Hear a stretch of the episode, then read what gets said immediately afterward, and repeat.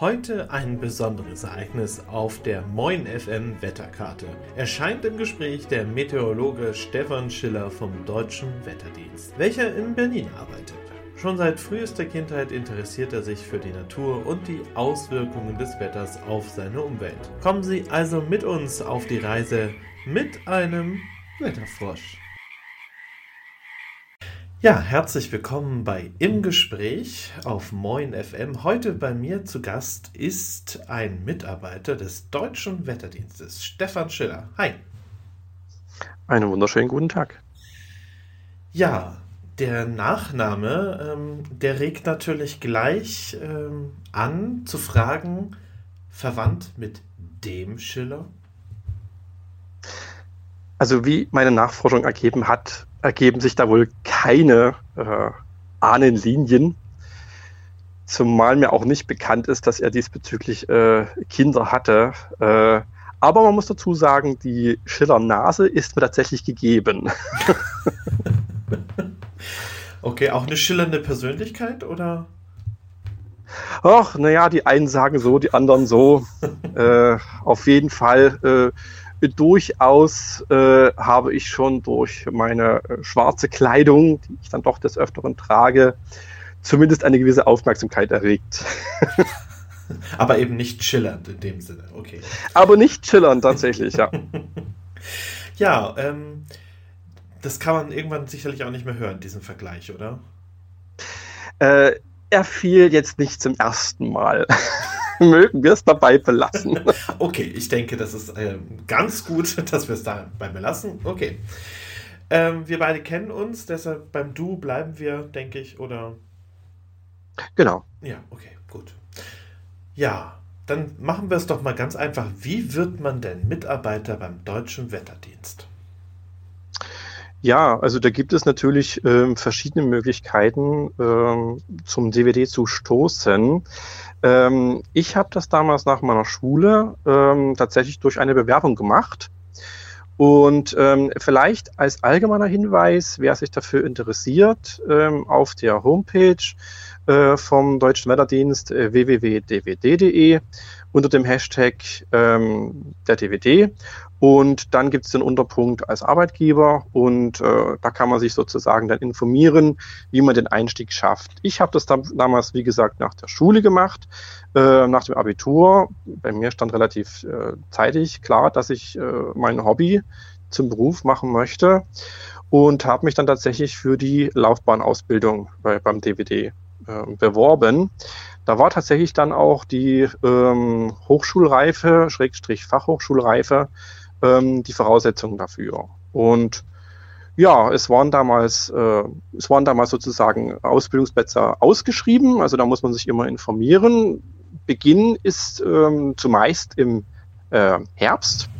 Deswegen ist auch die aktuelle Runde gerade zu Ende gegangen. Also zurzeit würde man zu spät kommen, sich dazu für zu bewerben.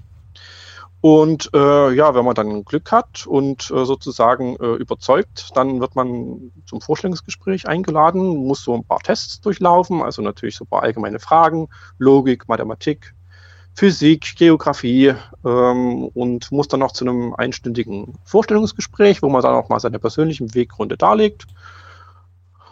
Ja, und dann hat man es womöglich, wenn man genommen wird, geschafft. Ne? Mhm. Und ich denke mir, ähm, was vielleicht noch erwähnenswert ist, klar, das ist natürlich immer bei einer Bewerbung äh, der Fall, natürlich das allgemeine Anschreiben, ein Lebenslauf und natürlich dann dementsprechend die Zeugnisse, die man jetzt hat, äh, ja, Abschlusszeugnisse und ähm, durchaus auch die ähm, ja, Zwischenzeugnisse, die man halt in der Schule vorzuweisen hat. Mhm. Genau. Aber es gibt noch andere Möglichkeiten.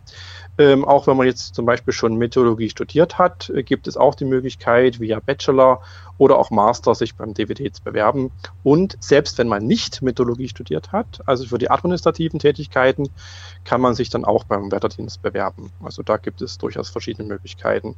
Es gab bis vor einiger Zeit auch noch die Möglichkeit, ähm, sozusagen über einen allgemeinen Abschluss, äh, also nicht Hoch Fachhochschulabschluss, ähm, sich dazu zu bewerben. Allerdings ähm, die Wetterdiensttechniker werden im Moment weniger gesucht, da ja die Stationen äh, Wetterstationen nicht mehr von Personen betrieben werden. Das ist ja alles automatisiert worden und deswegen ist dieses Feld sozusagen weggebrochen. Du hast du gerade gesagt, äh, du hast dein Hobby zum Beruf gemacht. Äh, was kann man sich darunter vorstellen? Warst du Wetterfrosch schon vom Hobby her oder? Ja, also das war tatsächlich so, dass äh, meine Oma schon immer doch Wetter interessiert war äh, und hat dann auch immer äh, ja so täglich so aufgezeichnet. Ne? Das war natürlich alles laienhaft ähm, hat dann so aufgeschrieben, wenn sie irgendwie einen Regenbogen gesehen hat oder wenn es große Hitze gab, große Kälte gab, wann es geschneit hat und wenn eine Schneedecke lag, wie viel da gelegen hat. Und dann hat sie auch aufgeschrieben, wann irgendwelche äh, Blüten dann aufgegangen sind, Schneeglöckchenblüte oder ähm, wenn die Kastanien gefallen sind und sowas. Also da kam dann die Phänologie dann auch mit drin hinein und hat mich dann dafür so begeistert und mein Vater eigentlich auch. Mein Vater war auch so wetterbegeistert und das steckte dann irgendwann an. Und eigentlich schon seit meinem achten Lebensjahr war so klar, okay, ähm, es wird in die Richtung gehen. Ich habe dann auch zahl zahlreiche Wetterbücher äh, gesammelt und verschlungen regelrecht.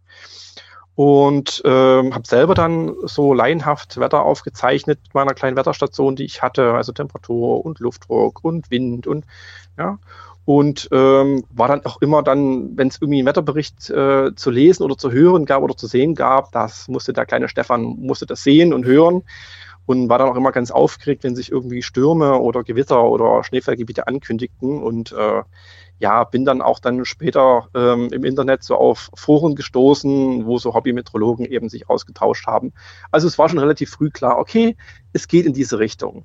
Und als dann 2002 äh, die Flut äh, meine Region ereilte, hat sich das eigentlich noch verfestigt. Und ja, da war die Sache klar. Es muss in die meteorologische Richtung gehen. Mhm.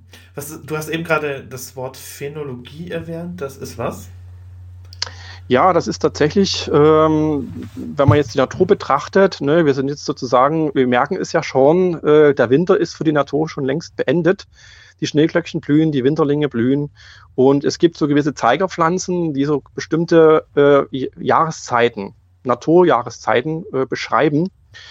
Und ähm, deswegen beschreibt die Phänologie sozusagen äh, anhand der bestimmten Zeigerpflanzen oder auch Tieren, äh, was, das Verhalten zum Beispiel angeht, den Beginn bestimmter Jahreszeiten. Und das ist eigentlich die, die Kopplung der Natur mit dementsprechend äh, mit den sozusagen mit den Jahreszeiten. Ähm, das beschreibt die Phänologie. Mhm.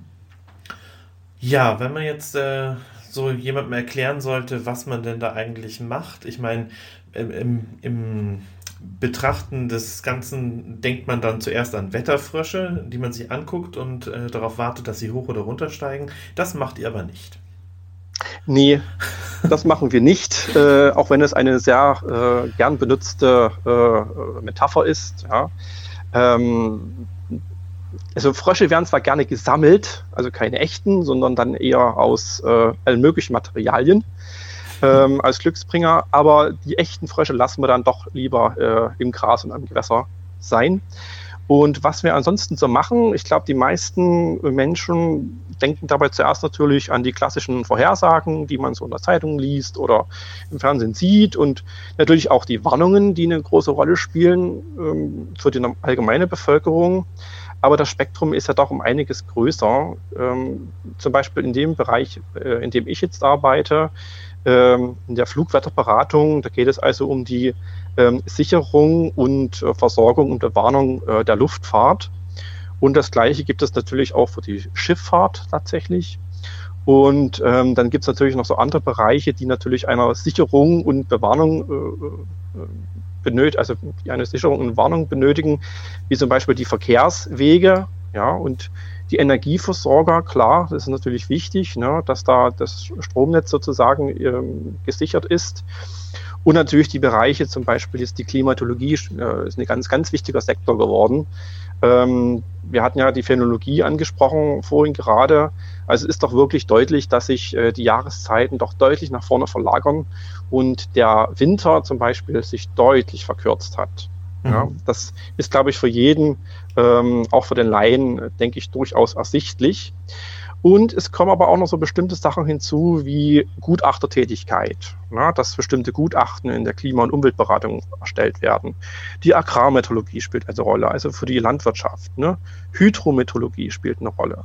Das heißt also gerade für die Hochwasservorhersage, für die Landeshochwasserzentralen, ganz, ganz elementar. Aber auch so Sachen wie, und das ist ja, glaube ich, seit ähm, äh, Tschernobyl äh, doch dann einigermaßen äh, bedeutsam geworden, auch die Radioaktivitätsmessung der Atmosphäre spielt eine Rolle. Ne? Das mhm. heißt also, dass wenn irgendwo ein Störfall ist, ähm, dass man sofort äh, Alarm schlagen kann, dass das nicht vertuscht werden kann, sondern dass dann rückverfolgt werden kann, wo kommt das jetzt her. Ja? Also das äh, ist, denke ich mal, schon doch ein größeres äh, Aufgabenspektrum, als dass man sich jetzt das so vorstellt, als äh, wenn man jetzt hört, okay, Wettervorhersage und Bewarnung, okay, aber es ist dann doch ein bisschen mehr noch, ja. Okay, dann gehen wir jetzt gleich nach deinem ersten Musikwunsch äh, weiter mal darauf ein. Und ähm, ja, du hast dir den ersten Song schon rausgesucht, das wäre? Ja, das ist, glaube ich, passend zum Thema von Reinhard May, Meteorologe. Okay, ja dann viel Spaß mit Reinhard May und dem Meteorologen.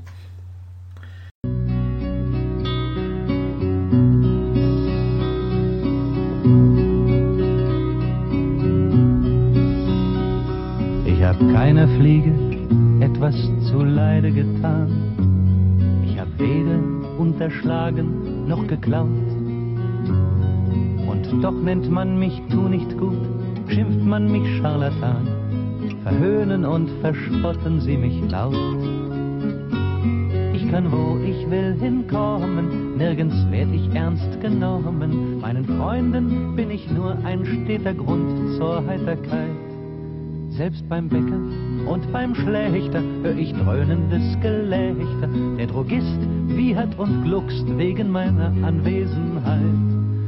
Und er zeigt mit keckem Finger auf mich hin, ja auf mich hin weil ich ein Meteorologe bin. Zugegeben, es gab hin und wieder einen Fall, da war das Wetter nicht ganz so wie prophezeit. Das mit dem Schneesturm im August, das ging nicht so ganz klar. Auch die Hitzewelle zu Sankt Niklaus tut mir heute leid. Dabei wies mein Augenzucken und mein starkes Daumenjucken ganz untrüglich auf ein ausgedehntes Skandinavien hoch. Nun es ging manche Prognose unbestritten in die Hose. Nur einmal im September 68 stimmte doch die Vorhersage für Grönland immerhin, ja immerhin, weil ich ein Meteorologe bin. Meinem Leben hat ein Mensch mir blind vertraut. Sie war wie ein Frühlingsmorgen, sanft wie Hyazinthenduft. Doch dann hat sich ein Cumulonimbus zusammengebraut und in ihre Liebe brach massiv polare Meeresluft. Denn bei Meteorologen wäre jedes Wort gelogen. Und wer erstens schon beim Wetter lügt, dem glaubt man zweitens nicht sprach's und ging aus meinem Leben wie ein Sonnenstrahl, der eben noch die Wolken von mir fernhielt und mich wärmte durch sein Licht. Sie verließ mich aus den Augen, aus dem Sinn, ja aus dem Sinn, nur weil ich Meteorologe bin. Und ein Nimbostratus hängt in meinem Sinn seit jenem Tag. Eine dicke Regenwolke, schwer und grau Drum ein Regenmantel, den ich auch an Sommertagen trag. Und nicht etwa, weil ich dem eigenen Wetterbericht nicht trau. Die Launen der Stratosphäre kosteten mich meine Ehre. Und die einzige Liebe, die ich fand, zerbrach zuletzt daran. Örtlich starke Niederschläge, und so geh ich meine Wege.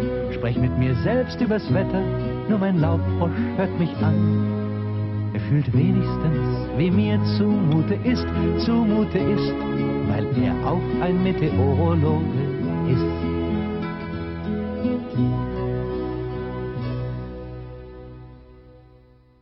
Im Gespräch, der Talk auf Moin FM.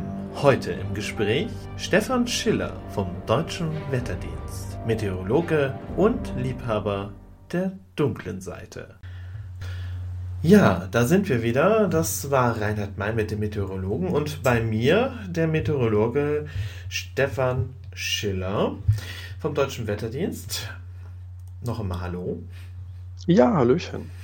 Wir hatten eben gerade, ähm, ja, das, du hattest es schon angedeutet, dass man eben ähm, den sogenannten Fallout oder radioaktiven Niederschlag ja quasi alles ermessen kann. Hat man denn damals, als ähm, Fukushima aktuell war ähm, und auch bei Tschernobyl durchaus das feststellen können in den Wetterdaten? Also man kann das feststellen, tatsächlich ähm, bei Fukushima ist es mir jetzt gar nicht mehr so geläufig. Ähm, tatsächlich muss ich sagen, dass ähm, die Radioaktivitätsmessung ähm, ist ein Bereich, den habe ich in der Ausbildung kennengelernt, weil da kennt man ja, schnuppert man ja in alle Bereiche mal rein. Aber muss tatsächlich dazu sagen, dass ich äh, jetzt nicht genau nachsagen kann, inwieweit man das äh, messen konnte. Ich weiß, dass die Messsysteme sehr sensibel sind. Das heißt, man kann durchaus Spuren auch nachweisen. Also ich denke schon, dass man das konnte. Allerdings ähm, ist es dann immer die Sache, wie groß ist das über der Grundstrahlung? Wir haben ja doch immer eine gewisse Grundstrahlung überall. Und ähm, deswegen kann ich jetzt nicht genau sagen, wie stark das jetzt sich ausgewirkt hat. Mhm. Aber wenn jetzt zum Beispiel eine Atombombe irgendwo gezündet werden würde, das würde sich aufs Wetter ganz aktiv auswirken. Ähm, direkt auswirken vielleicht nicht unbedingt, aber mhm. man würde auf jeden Fall das in den Aufzeichnungen äh, spüren und ähm, könnte natürlich auch genau zurückverfolgen, wo es jetzt passiert ist. Also das äh, auf alle Fälle, da gibt es dann Trajektorienmessungen, so heißt es nämlich, und da könnte man dann sofort die Quelle dann ausmachen. Mhm. Und dann könnte man natürlich dann dementsprechend auch prognostizieren, wo bewegt sich denn diese Wolke dann hin. Ja, das ist ja dann immer abhängig davon, von den großräumigen Strömungen, welche Gebiete sind jetzt am stärksten betroffen. Das war ja auch damals bei äh, Tschernobyl so, dass dann ähm, gerade Süddeutschland äh, besonders betroffen war. Ähm, einfach weil wir dann dementsprechend ähm, ja, südöstliche bis östliche Winde hatten und sozusagen die Wolke dann den Bogen eben dann eher ähm, über das südliche Mitteleuropa genommen hat. Mhm. Und ähm, ja, das hatte dann, glaube ich, mit Niederschlägen damals zu tun, ne? dass dann dementsprechend dort auch dann alles niederkam, runterkam.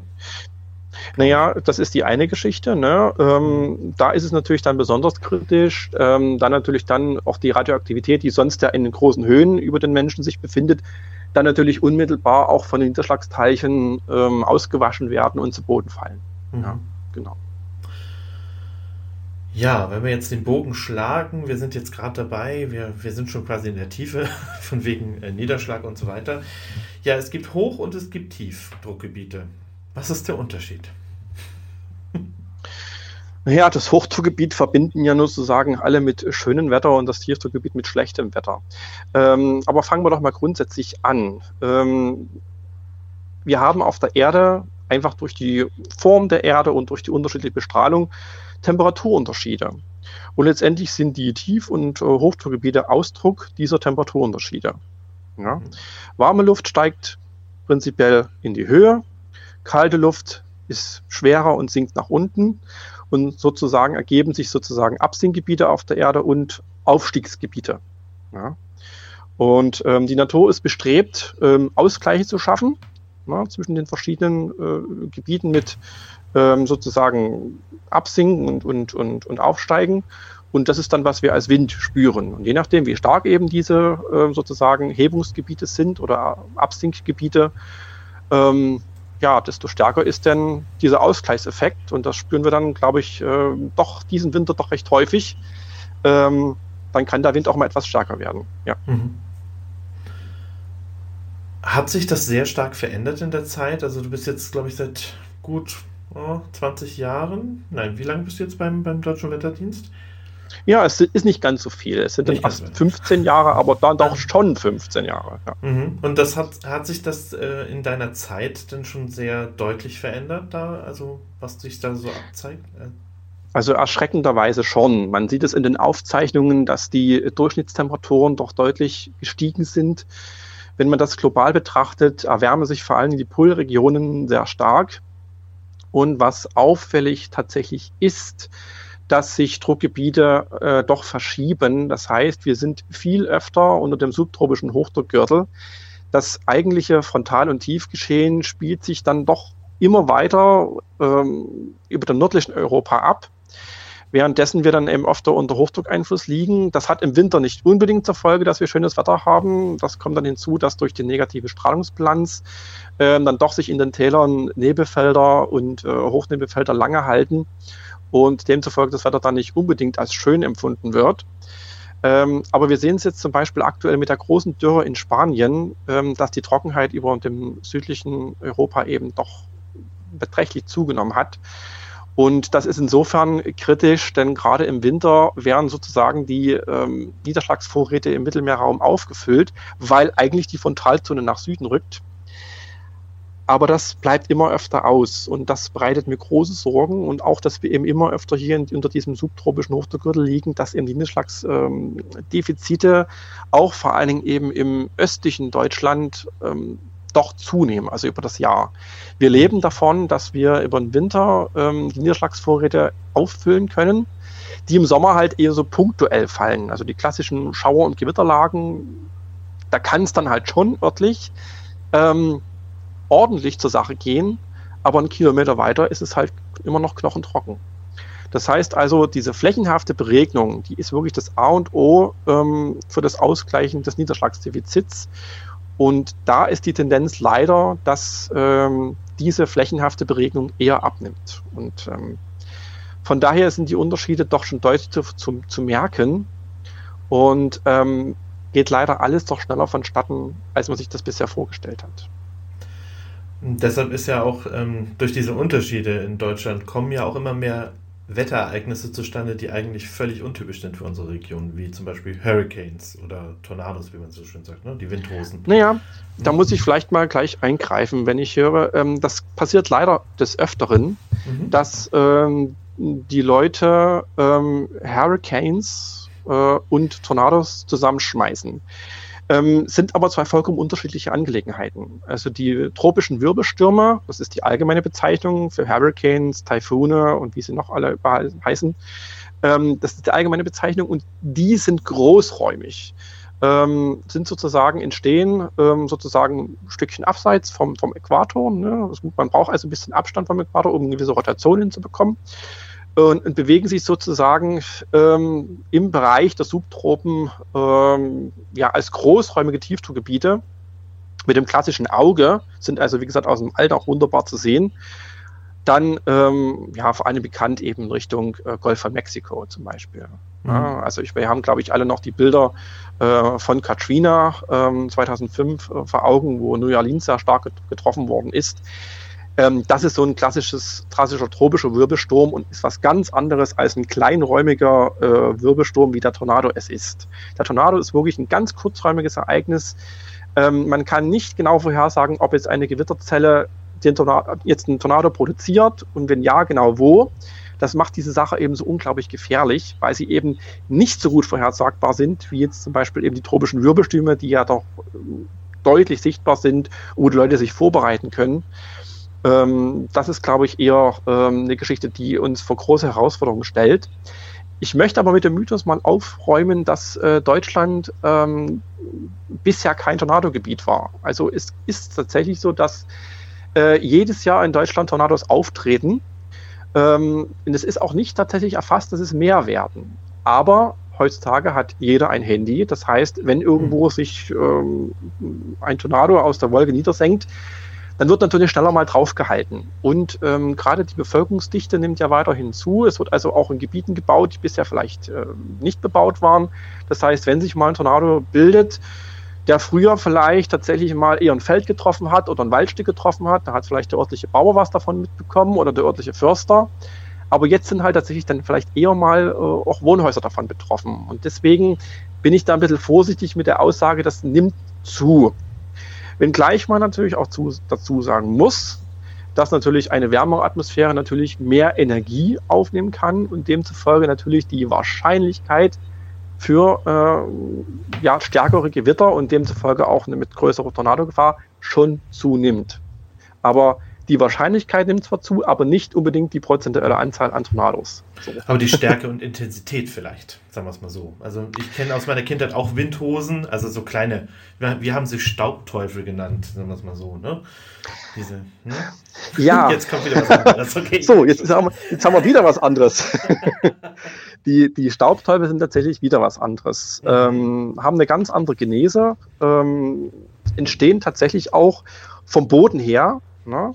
Mhm. Ähm, und äh, während der Tornado ja dann doch die Gewitterwolke braucht, beziehungsweise die, die, die äh, hochreichende Labilität, entsteht so ein Staubteufel tatsächlich auch an einem wunderschönen Tag äh, aus dem Nichts heraus, schönster strahlender Sonnenschein, Sonne aber intensiv, also sozusagen man braucht eine intensive Sonnenstrahlung, vielleicht noch eine dunkle, eine dunkle, dunklen Untergrund und dann so eine sozusagen eine ähm, ja, starke Thermik, die sich lokal aufbaut und wenn dann dieses ganze aufsteigende Gebilde, also wie so ein kleines Tiefdruckgebiet, was sich da bildet, wenn man dann diese aufsteigende äh, Luftsäule durch einen Seitenwind in Drehung versetzt, dann entstehen solche Staubteufel und haben aber mit den großen Brüdern ihren, ihren Tornados insofern vielleicht die Form gemein, aber sind noch mal kleinräumiger, kurzlebiger und ähm, letztendlich ja erstmal genauso chaotisch vorherzusagen, also fast gar nicht ähm, aber eben nicht äh, an irgendwelche ähm, Bewölkung gekoppelt oder an irgendwelche Gewitter gekoppelt.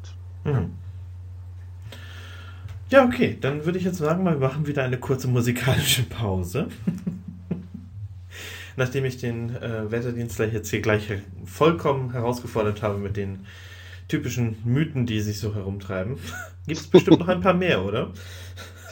Äh, ja, tatsächlich, da gibt es noch ein paar mehr. Okay, dann kommen wir dazu gleich nach dem nächsten Lied, das du dir ausgesucht hast. Ja, äh, ich bin Fan, großer Fan der 80er und äh, als Vertreter habe ich mir dann doch mal äh, ja, Visage ausgesucht mit Fade to Grey, was ja dann auch einen meteorologischen Bezug hat. Ne? Ich sage nur Nebel. Mhm. okay, gut. Dann hier das Lied für dich.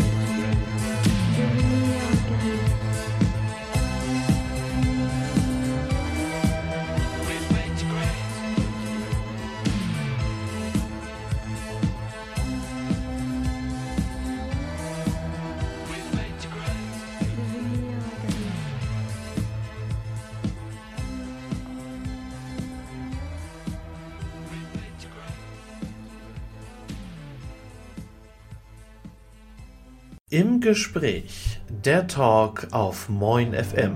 Heute im Gespräch Stefan Schiller vom Deutschen Wetterdienst, Meteorologe und Liebhaber der dunklen Seite.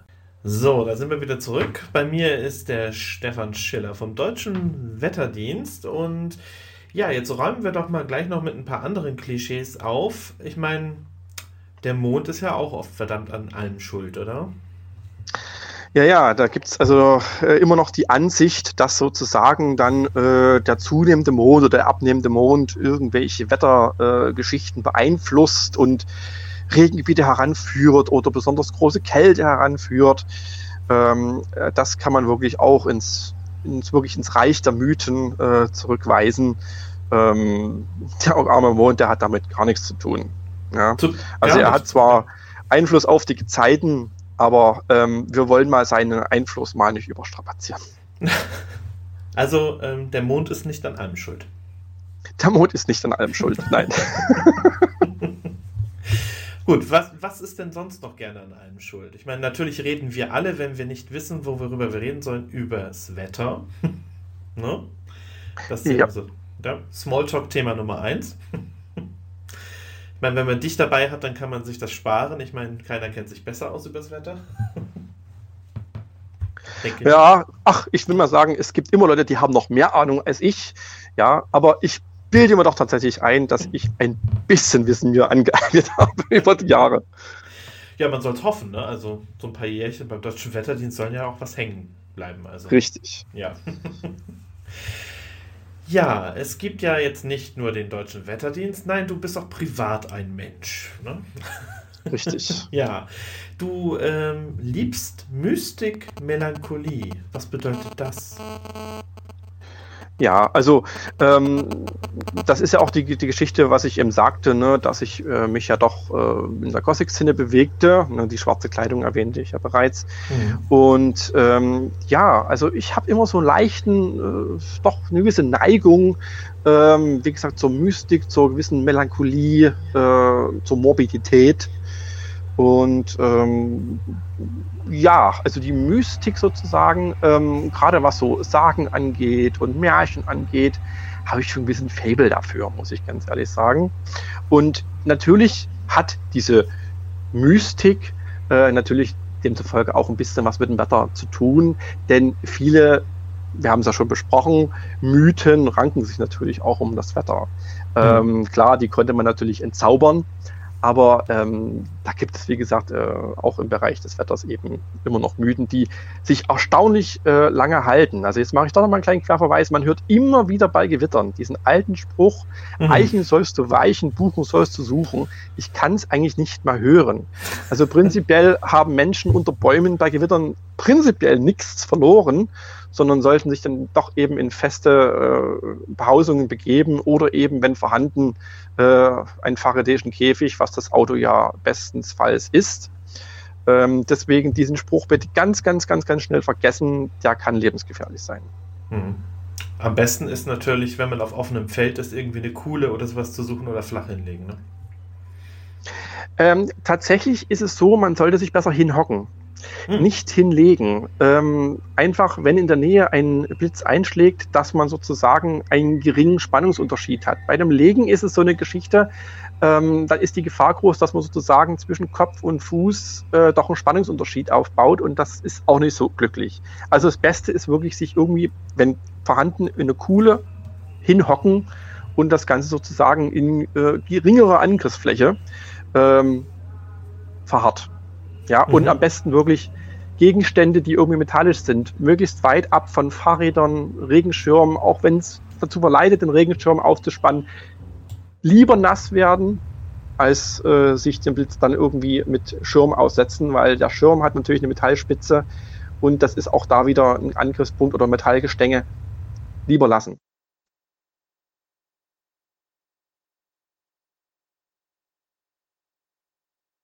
Hallo? Hallo?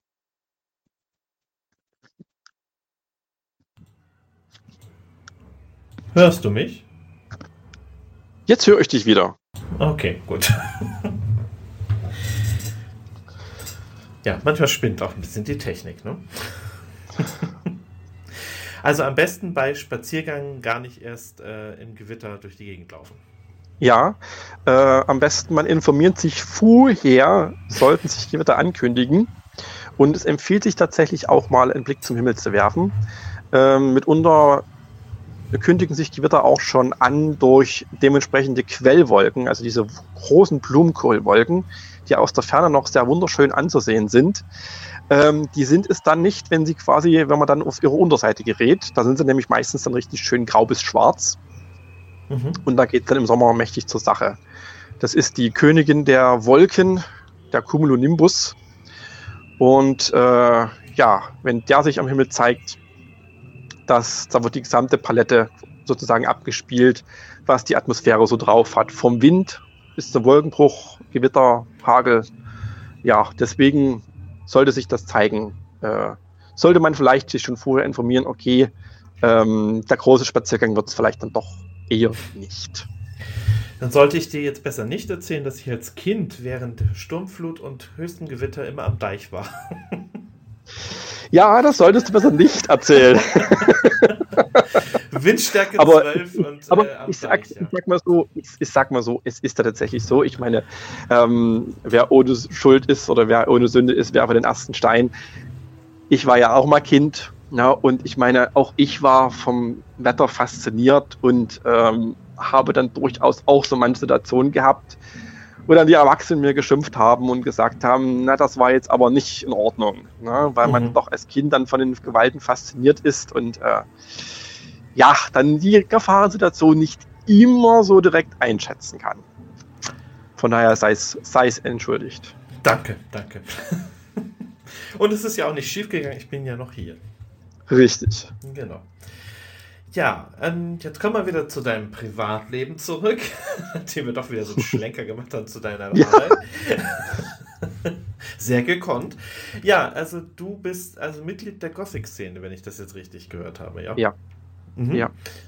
Ähm, du kommst ja aus dem äh, Osten der Republik und da ist ja auch das World Gothic Treffen immer angesiedelt. Das Wave Gothic Treffen, genau, mhm. richtig.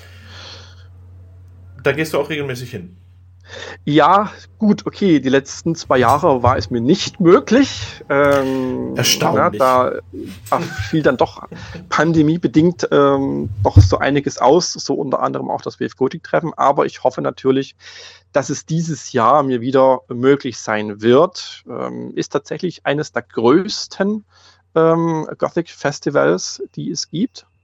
Und mit internationalem Publikum äh, meistens zwischen 20 und 22.000 äh, Besucher. Ähm, und ähm, dass die Faszination dieses Festivals ist für mich tatsächlich, dass es über die gesamte Stadt verteilt ist und die gesamte Stadt auch involviert ist. Also es gibt da nicht bloß die Konzerte an verschiedenen Orten auch, sondern es gibt auch Lesungen, es gibt Theatervorführungen, das Gewandhaus ist darin involviert, ähm, das Opernhaus ist darin involviert. Also diese Stadt lebt davon. Und ähm, ja, es hat einfach ein ganz besonderes Flair, wenn dann wirklich eine Stadt ein ganzes Wochenende einfach mal in Schwarz eintaucht. Wenn ganz Leipzig von der Morbidität lebt. Das ist natürlich auch ja. eine doppelte, äh, also das ist sehr schön, ja. Morbidität. Und davon lebt eine Stadt, ja. Richtig. Ja, ich würde sagen, wir gehen zum nächsten Musikstück über. Was hast du dir ausgesucht? Ja, wir sind direkt beim Thema drin. Äh, eine Band, die ähm, sich nach 80ern anhört, aber tatsächlich äh, noch relativ jung ist. Und zwar eine Bereich aus dem äh, Dark Wave Double Echo und da habe ich mir gewünscht ähm, Autumn Months. Okay, gut. Dann viel Spaß jetzt. Gehen wir ein bisschen in die Dunkelheit.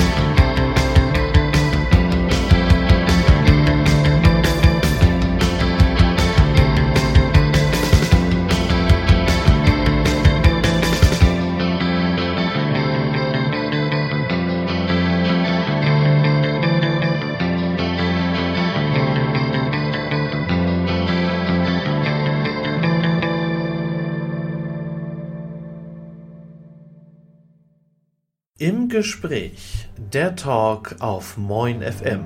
Heute im Gespräch Stefan Schiller vom Deutschen Wetterdienst, Meteorologe und Liebhaber der dunklen Seite. So, immer noch im Gespräch mit mir Stefan Schiller vom Deutschen Wetterdienst, seines Zeichens auch Gothic-Liebhaber, aber mit dem nicht genug, du magst Grusel und aber auch alte Architektur. Ja. Mhm. Also das ist, es verzahnt sich tatsächlich bei mir ähm, auch da natürlich, trifft man in der Gothic-Szene doch viele Menschen, die so ähm, ein Interesse so an alter Architektur haben. Mhm. Also Burgen, Schlössern, alten Fachwerkhäusern, alten Gründerzeithäusern. Also dieser, ähm, ich nenne es mal historische Architekturstil, ja, um es mal so grob zu umranden. Ja. Und ja, auch tatsächlich ähm, ja, verlassene Gebäude. Also durchaus, äh, was das betrifft, auch die sogenannten Lost Places. Ähm, viele kennen das vielleicht unter diesem Begriff. Da gibt es ja auch zahlreiche äh, Leute, die ähm, da auch Kalender machen oder Bücher füllen damit. Ähm, mhm. Alte Produktionsstätten, alte Wohnhäuser, alte ähm, Schlösser, ähm, die sozusagen verlassen sind und dann von ähm, den sogenannten Urbexern aufgesucht werden äh, und dann dort Fotos machen. Ja. Ähm, Finde ich immer wieder faszinierend, weil manche Orte tatsächlich äh, auch nach Jahren noch aussehen, als könnte jeden Augenblick ähm, wieder jemand hineinkommen in diese Räume. Also ich finde das faszinierend. Machst du selber auch? Also bist du unterwegs? Ich habe es bis ähm, etwa vor zehn Jahren auch noch gemacht. Ähm, auch noch mehr fotografiert tatsächlich. Ähm, bin aber in den letzten Jahren weniger dazu gekommen. Also mache es eigentlich jetzt nicht mehr, aber die Faszination ist geblieben. Ähm, und ähm, ja, und das Interesse an Architektur und Städtebau ist äh, auch nach wie vor, nach wie vor vorhanden, vor allen Dingen in Dresden. Mhm. Natürlich, du bist in Dresden groß geworden. Ne? Also das ist ja das Elbflorenz quasi. Richtig. Ja. Äh, du hast es noch erlebt, als es noch nicht so schön war, wie es es jetzt mittlerweile ist, ne? Nein, ich bin ja ein äh, ja, Kind der späten 80er und ähm, habe sozusagen in meiner frühesten Kindheit noch die ganzen Ruinen noch der Innenstadt mitbekommen. Es war ja so, dass viele Ruinen einfach äh, in der Innenstadt noch sichtbar waren. Es war ja neben der Frauenkirche eben auch noch das Koselpalais, das Kurländer Palais. Heute wieder alles fein rausgeputzt. Das Schloss war noch eine halbe Ruine mit einer großen, mit einer großen Bresche äh, drin, wo man in den Innenhof schauen konnte. Ähm, das ist mit heute eigentlich nicht mehr zu vergleichen. Und ähm, mein Vater hat mich damals eben schon rumgeführt und mir alte Bücher so gezeigt und sagt so, du kannst das noch erleben, dass das wieder alles in Ordnung gebracht wird. Da war ja die politische Wende äh, sozusagen eine große Chance, ähm, diese Wunden wieder zu heilen. Hm. Und das hat es ja auch geschafft. Ne? Also man muss ja echt sagen, Dresden hat sich gemacht wieder. Ja, man muss dazu sagen, aber das wäre ohne großes bürgerschaftliches Engagement und natürlich auch äh, Investoren, die natürlich diese Chance dieser Stadt äh, erkannt haben, nicht möglich gewesen. Ja, und ähm, da ist vieles auch gegen Widerstände oder anfängliche Widerstände ähm, durch eine engagierte Bürgerschaft eben durchgeboxt worden. Also da mhm. ist vieles, gerade auch die Frauenkirche, da gab es am Anfang viele kritische Stimmen, ja, gerade aus dem Expertenbereich, die gesagt haben, darf man denn das? Und diese Diskussion hält eigentlich bis heute an bei allen möglichen Rekonstruktionsprojekten.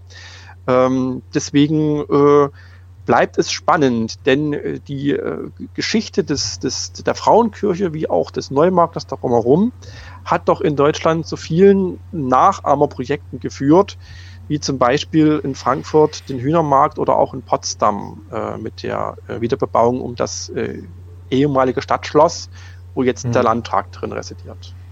Oder in Berlin das Berliner Schloss, ne? Oder in Berlin das Stadtschloss, richtig, ja, genau. das Humboldt-Forum. Ja. Ja, also wer schon mal in der Frauenkirche war, der hätte sich gewünscht, dass sie einen Fahrstuhl einbauen, um ja. nach oben zu kommen. Es sind ein paar Stufen, das ist richtig. aber wirklich, ja. Aber der, der Ausblick von oben äh, entschädigt für alles, auf jeden Fall. Richtig.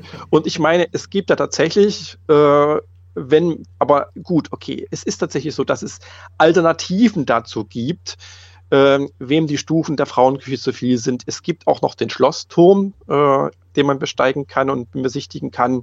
Und auch den Rathausturm, der jetzt auch wieder geöffnet ist. Und da sind Fahrstühle vorhanden. Also von daher gibt es Alternativen. Ach, das sagt man mir jetzt, ne? Sehr schön. ja.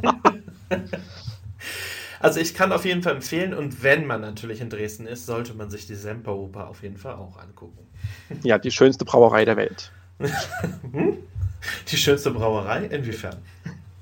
Naja, es hält sich tatsächlich durch die äh, Werbung eines bekannten ah. äh, äh, äh, Bierherstellers, hält sich doch äh, ein gewisser Mythos, äh, dass sich, es sich tatsächlich um eine Brauerei handelt. Ähm, ich, es gab dazu eine Be Begebenheit in der Straßenbahn, ähm, wo tatsächlich die Straßenbahn einbog und ein Tourist dann fragte und auf die Frauen, auf die, auf die Semperoper zeigte und fragte so ein Dresdner, äh, und das ist jetzt die Brauerei. Und der Dresdner äh, nickte bloß äh, mit geschlossenen Augen. Und dann fuhr die Straßenbahn weiter und dann kam er ans Taschenbergpalais und der Tourist fragte, was das jetzt ist. Und er sagte bloß, der Dresdner, nur dort werden die Flaschen abgefüllt. ja, also von daher, äh, man kennt dieses, dieses Gerücht oder diesen Mythos und äh, weiß aber damit umzugehen. Mhm, mhm. Sehr interessant, ja, stimmt. Wenn man das mal so Revue sehen lässt, ja, klar. In dieser Werbung ist die Semperoper immer zu sehen, stimmt, ja. Sehr schön.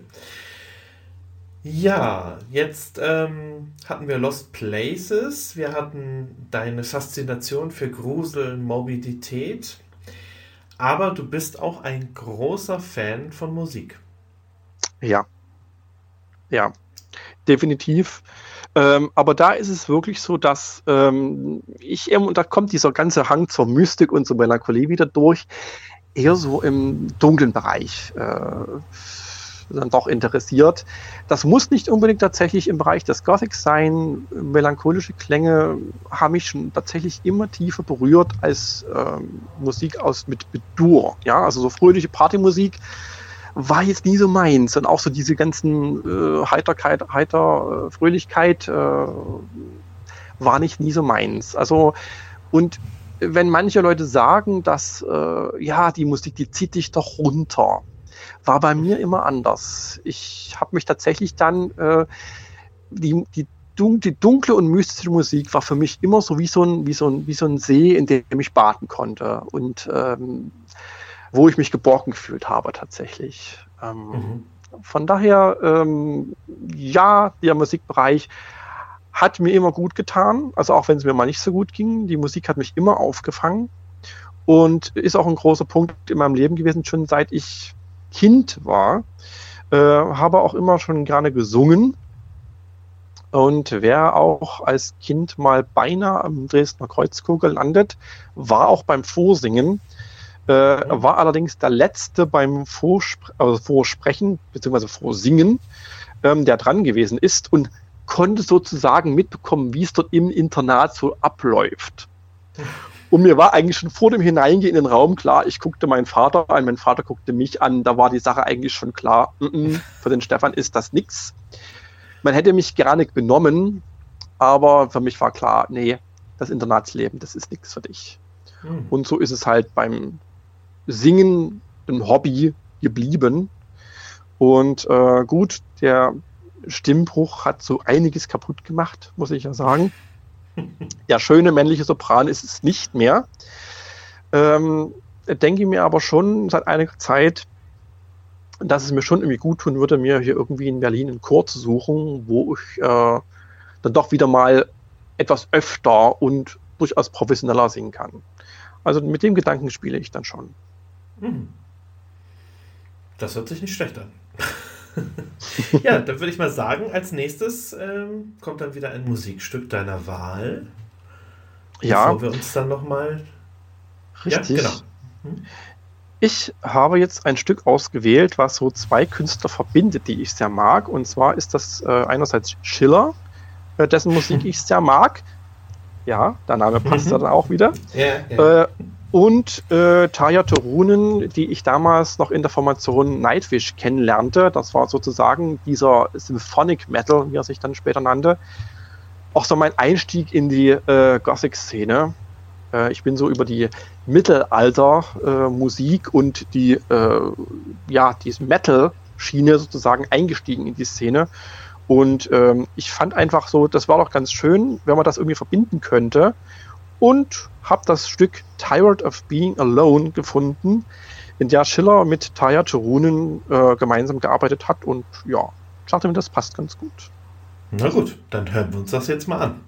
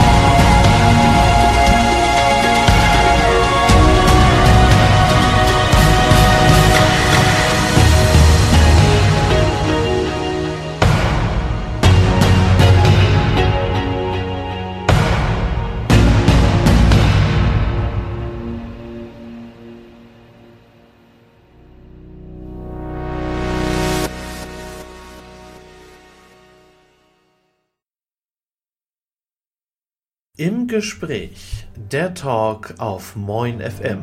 Heute im Gespräch Stefan Schiller vom Deutschen Wetterdienst, Meteorologe und Liebhaber der dunklen Seite.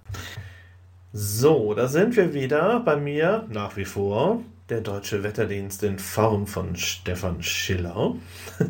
Hallo. Und hallo, ja, wir hatten es eben gerade, ähm, wir waren jetzt sehr privat. Ähm, wenn wir jetzt mal daran denken, hat Stefan Schiller privat auf seinem Handy auch eine Wetter-App? Eine? ja, natürlich hat er. Natürlich hat er. Okay. Ähm, aber natürlich muss ich natürlich und mache ich auch ganz gerne ähm, die App des Wetterdienstes natürlich äh, bewerben, Mhm. ähm, die natürlich äh, ich sehr gerne anwende, gerade was Niederschläge angeht, äh, mit dem integrierten Radar, auch den Vorhersageprodukten, ähm, alles schön aufbereitet, ähm, auch mit den Text, mit den Warntexten. Ähm, von daher, ja, habe ich. Und wie gesagt, die vom DVD hebe ich natürlich besonders hervor. Ah, okay. Ist natürlich besonders empfehlenswert. Ne? Genau. Ja. Wenn ähm, du jetzt daran denkst, ähm, ja, du hättest die Möglichkeit, eine Person zu treffen, egal ob sie lebendig oder tot ist, wen würdest du mal treffen wollen und warum? Oh, das ist schwer. Das ist unfassbar schwer. Mhm. Ja, insofern, wen ich gern mal treffen würde, tatsächlich, ähm, wir, wir bleiben beim Thema. Als Kind war für mich immer Jörg Kachelmann so ein, ja, ein gewisses Vorbild. Äh, er hat mit seiner Art damals wirklich die Vorhersage im Fernsehen doch äh, gewissermaßen revolutioniert. Ähm, das Bild, was die Leute so im Fernsehen so gesehen hatten, war doch immer so relativ seriös. Ne, Man kannte damals den Uwe West mit seiner Fliege. Das war alles noch so, mh, Altbacken. ja, genau. Mhm. ja, man möchte vielleicht sagen altbacken, aber es war zumindest so, ja, doch Verstaubt. dröge manchmal, ein bisschen verstaubt. Und äh, Jörg Kachelmann brachte damals so einen gewissen Schwung rein und so ein bisschen, ja, er hat auch dann so, er hat auch nicht drum rumgeredet, er hat auch gesagt, ja, heute schifft es mal, so. ja, also nicht gesagt, es regnet, sondern es schifft. Ja, das stimmt, Und ja. ähm, das brachte doch eine gewisse Frische rein und äh, ich fand das damals als Kind sehr, äh, ja, ich fand es erfrischend einfach damals. Und äh, habe das damals auch bei meiner Bewerbung äh, ähm, beim Gespräch erwähnt, obwohl ja tatsächlich dann äh, Jörg Kachelmann doch den Wetterdienst zu der damaligen Zeit doch ganz schön angegriffen hat ähm, und es einige Auseinandersetzungen mit ihm und seiner Firma damals gab. Und aber dennoch, äh, meine Ehrlichkeit hat mich doch getragen. Äh, man hat mich dann doch genommen. ja, und äh, ich meine, heute ist ja doch Gras drüber gewachsen. Und ähm, ich sag mal so, auch gewisse Kritik kann ja auch weiterbringen und äh, hat den Wetterdienst auch weitergebracht. Von daher es hat er durchaus auch seine Vorteile gehabt. Und Kachelmann hat dafür gesorgt, dass ähm, ja eben Wetter interessant ist. Ne? Sagen wir es mal so. Richtig. Also ich Ja. denke mir schon, dass so seine, sein Charisma doch ähm, viele für Wetter begeistert haben oder in, zumindest zu diesem Wetterinteresse äh, geführt haben, ähm, was vielleicht jetzt jemand anderes nicht geschafft hätte. Er hat doch eine gewisse Mhm. Präsenz gehabt. Ja. Also es gibt einen jungen Kollegen von dir, der ist beim Morgenmagazin von ARD und ZDF, Mhm. Ähm, der auch mal Querverweise zu Star Trek bringt oder irgendwelche Pullover von Star Trek trägt und sowas. Also das, ähm, ich glaube, der ist auch so Mitte 30 ähm, und ja, es sorgt auch mal wieder für Aufsehen. Ja, Auch so ein Ableger, würde ich jetzt mal so sagen. ja. Ich habe tatsächlich auch jemand im, im Blick. Ja, was würdest du sagen, äh, hätten deine Eltern denn für dich gewollt, dass du äh, beruflich machst? Hätten die dich auch so in die Richtung gesehen, dass du Wetter zu deinem Beruf machst? Oder? Also ich glaube, meine Eltern waren schon ganz, waren schon ganz zufrieden mit dem, was ich gewählt habe, denn bis, äh, bis ich sozusagen entschieden habe, ich möchte Metrologe werden, wollte ich nämlich Kunstmaler werden. Ach, Und ich Weh. glaube, damit hätten meine Eltern größere Schwierigkeiten gehabt, weil das ist, glaube ich, wie sagt man so schön, ein brotloses Gewerbe. Naja, ich glaube, da war die, die, die Entwicklung Richtung, Richtung Wetterfrosch, äh, glaube ich, für meine Eltern äh, dann doch annehmbar. Ähm, wenngleich äh, ich für mich für die Kunst weiterhin interessiert habe. Ähm, aber ähm, ja, sie haben das dort doch mit Kräften unterstützt. Und vor allen Dingen eben mein Vater und meine Großmutter, äh, die ja wirklich dann auch selber so interessiert waren, die fand das natürlich klasse. und äh, ja, von daher hatte ich da die besten Unterstützer in der eigenen Familie, was das angeht. ja, das ist natürlich schon ein ganz schön krasser Wechsel ne? von, von Kunst auf äh, ja, viel Physik und äh, Mathematik im Endeffekt. Ne?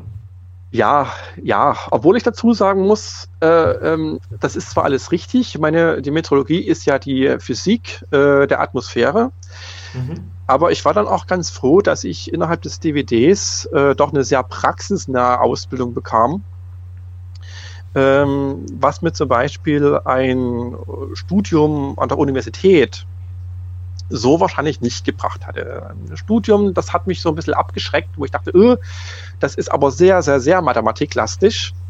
Ähm, man hätte dann auch das Grundstudium wirklich mit den Mathematikstudenten gehabt. Und ähm, da war ich am Anfang so ein bisschen entsetzt, wo ich dachte, oh, kann es da nicht noch Alternativen geben? Und war dann sehr, sehr, sehr, sehr dankbar, wie ich auf die Ausbildungsmöglichkeit beim DVD gestoßen bin. Da war tatsächlich Mathematik und Physik für mich handelbar. Aber jetzt nochmal zurückzukommen auf, auf äh, das Arbeiten beim DVD. Ist das dann so, man geht hin, man setzt sich vor den Bildschirm und wertet dann aus oder ähm, Es ist sehr unterschiedlich. Wie gesagt, ich hatte ja die verschiedenen Teilbereiche beschrieben. Mhm. Ich kann jetzt zum Beispiel sagen, wie es bei mir ist. Ne? Also wir sind nicht in der Beobachtungstätigkeit insofern, sondern wir bekommen die Daten sozusagen aufbereitet. Im Moment ist es noch so, dass wir noch bemanntes äh, oder dass wir noch Personal an den Wetterstationen und den Flughäfen haben, ähm, die uns sozusagen dann äh, immer, wenn gewisse Schwellen über- oder unterschritten werden, dann auch anrufen. Dann müssen wir eine Vorhersage Kurzvorhersage machen für den Flughafen. Ähm, aber das ist jetzt zu sehr schon ins Detail eingestiegen, sondern wir überwachen sozusagen ähm, unser Gebiet, was wir betreuen. Das ist bei uns der Osten Deutschlands, also wir sozusagen die ganzen ostdeutschen Bundesländer oder des ehemaligen Ostens mhm. und ähm, sitzen am Flughafen und ähm, sollte sich irgendwas ankündigen, bewarnen wir auch die, das entsprechende, die entsprechenden Gebiete. Wir bewachen die Flughäfen.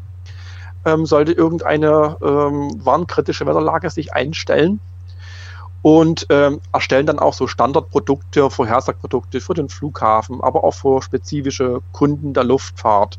Bis vor einiger Zeit war das auch noch die Ballonfahrer und die Segelflieger. Jetzt ist das alles in einem Bericht vereint und wo wir dann sozusagen ähm, eingehen auf äh, Wetterereignisse, die die Flug- oder die äh, Luftfahrt gefährden könnten. Ja. Mhm. Und ähm, machen auch telefonische Beratungen. Das heißt, wir haben auch äh, eine Telefonnummer, unter die wir erreichbar sind, haben das aber gestaffelt nach unterschiedlichen Prioritäten. Es gibt ja durchaus Kunden, die wirklich essentiell sind. Ne? Wir haben also auch Rettungsflieger, die dann angerufen werden oder die anrufen und sich äh, über gewisse Flugvorhaben informieren wollen. Bundespolizei, äh, aber auch die, die Airlines und die Flughäfen an sich stehen natürlich tatsächlich in der Priorität äh, höher als ein Ballonfahrer, der jetzt eine Abendfahrt über Dresden plant, meinetwegen. Ja. Aber ist der Deutsche Wetterdienst dann ein staatliches Organ oder ist es eine freie Firma? Ja, der DWD ist äh, eine Bundesbehörde tatsächlich. Ähm, es ist auch äh, im Grundgesetz tatsächlich vermerkt, äh, wir ähm, haben hoheitliche Aufgaben. Also gerade die Sicherung der Luftfahrt und auch der Seefahrt, das sind hoheitliche Aufgaben. Die sind wirklich ähm, festgeschrieben. Und äh, deswegen haben wir auch den staatlichen Auftrag ähm, und sind auch bei der, ähm, ja, beim Verkehrsministerium äh, angesiedelt. Aber ihr habt keine Uniform. keine Uniform. Keine Uniform, obwohl man dazu sagen muss, dass ähm, wir mit dem, mit dem äh, militärischen Pendant durchaus zusammenarbeiten. Der GSGO-Informationssystem, äh, oder G-Informationsservice. Und ähm, da ist auch so, dass die Ausbildung, das war auch bei mir damals so, dass wir das mit äh, Leuten aus der Bundeswehr mitunter gemeinsam gemacht haben. Also das, Mhm. da gibt es die Kooperation ähm, der zivile und der militärische Teil, dass die Ausbildung äh, durchaus gemeinsam erfolgt. Kann man da fragen, was da der Unterschied ist? Ich meine, Naja, ähm, tatsächlich ist das so, dass man natürlich äh, im Bereich des, des militärischen Dienstes sind manche Schwellen anders äh, und natürlich der Zuständigkeitsbereich anders. Und da geht es dann auch um Auslandseinsätze. Wir sind ja bei uns, äh, wenn man also sich zum Beispiel darauf bewirbt, dass ich eben sagte, begibt man sich sozusagen oder gibt man seine Einwilligung, dass man im Wechselschichtdienst arbeitet, 24 Mhm. Stunden Wechselschichtdienst, das ist ja durchaus doch eine Besonderheit und dass man auch innerhalb des äh, von Deutschland einsatzbereit ist. Ja, und ähm, beim Militär ist es natürlich dann dementsprechend, dass es auch sein kann, dass man mal ins Ausland gehen muss. Ja, also Mhm. das ist tatsächlich ähm, der große Unterschied und dass man natürlich dann dementsprechend auch ähm, ja, Militäroperationen dann betreuen muss. Das machen wir nicht. Ja. okay. Kommt es denn vor, dass ihr grenzübergreifend trotzdem mit den benachbarten Wetterdiensten arbeitet? Oder? Ja, es ist tatsächlich so. Allerdings äh, bei uns nicht mehr so, also nicht mal so vollumfänglich. Ähm, es gibt bestimmte Luftfahrtberatungszentralen, die haben sogenannte MWO-Funktionen. Ähm, das ist sozusagen die übergeordnete Einheit, ähm, ja, ähm, sozusagen, dass man äh, die Lufträume nochmal europäisch äh, betrachtet und dann natürlich sich absprechen muss mit den benachbarten Wetterdiensten, ähm, gerade was Bewarnung angeht, was Abstimmung angeht. Ähm, da ist ein reger Austausch vorhanden. Gerade auch äh, München ist viel mit dem Alpenraum beschäftigt, mit Österreich, mit der Schweiz ähm, ist der Austausch groß. Und das ist bei uns nicht unbedingt der Fall. Allerdings haben wir insofern den Fall, dass wir natürlich, wenn uns irgendjemand anruft und sagt, ich möchte morgen von Berlin nach Paris fliegen oder nach Göteborg, dass wir natürlich dann schon grenzüberschreitend dann auch mal beraten müssen. Mhm. Äh, aber auch wenn jemand im Ausland sitzt und sagt, okay, ich bin bloß der deutschen Sprache mächtig, ich möchte mich mit den lokalen äh, sozusagen Wetterdiensten jetzt nicht auseinandersetzen, der kann uns auch aus dem Ausland anrufen. Ja, Ah ja. also das äh, ist auch noch eine Möglichkeit. Aber die direkte MWO-Funktion, also dieser Austausch mit den anderen äh, Wetterdiensten, ist in Berlin bei uns in der LBZ Ost so nicht mehr vorhanden. Mhm. Jetzt hast du gerade gesagt, ähm, wenn jemand bei euch anruft, kann jeder bei euch einfach anrufen? Naja, jeder nicht. Jeder tatsächlich Ah. nicht, denn ähm, es muss um Flugvorhaben gehen. Ne? Ah, okay. Also die, die Frage, äh, ob man heute Abend grillen kann oder äh, den Sonntagsausflug mit, mit, mit der Oma machen kann, das ist bei uns jetzt äh, nicht angesiedelt. Ähm, da müsste ich dann in dem Falle auf äh, das nahe Potsdam verweisen, ähm, das äh, an die RWB. Ähm, ja, die beschäftigen sie sich dann sozusagen mit äh, der Vorhersage und der Bewarnung für die in Anführungsstrichen Normalbevölkerung. Also alles, was dann Mhm. außerhalb der Luftfahrt ist, äh, sozusagen, äh, was dann sozusagen auch Planung von irgendwelchen Konzerten angeht oder äh, solchen Vorhaben, das ist dann sozusagen äh, bei den RWBs äh, angesiedelt. Also ich bezeichne es gern als Wirtschaftswetter. Also bei euch nur, wenn man den Schwiegerdrachen steigen lassen Ja, ist aber so, wenn es über den Drachen hinausgeht, wenn man dann am Drachen selber dranhängt, ne, in der Luft, dann, dann Ja, Ja. aber wir haben tatsächlich schon Paraglider und sowas schon gehabt in der Vorhersage. Also das, Mhm. ähm, das hat man dann schon. Ne? Und auch die Drohnen tatsächlich wird ähm, zukünftig wahrscheinlich doch das äh, Beratungsfeld erweitern. Mhm.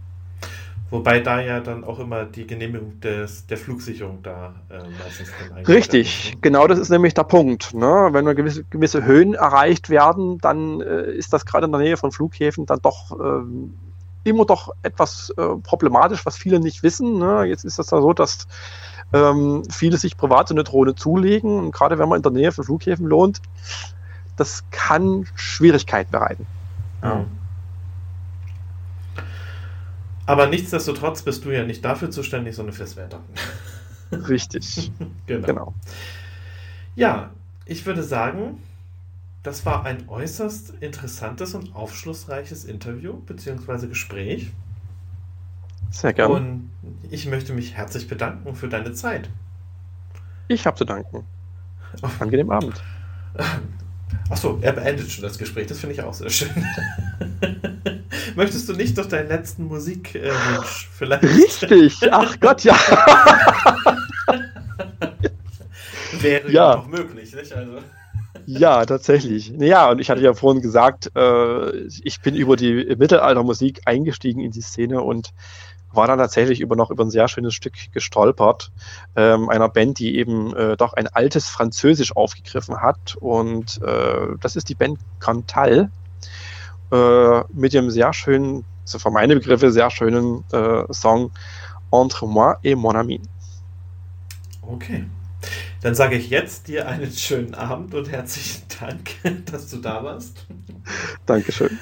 Ja, und ja, wir hören uns bestimmt mal wieder. Danke. Ciao. Ciao.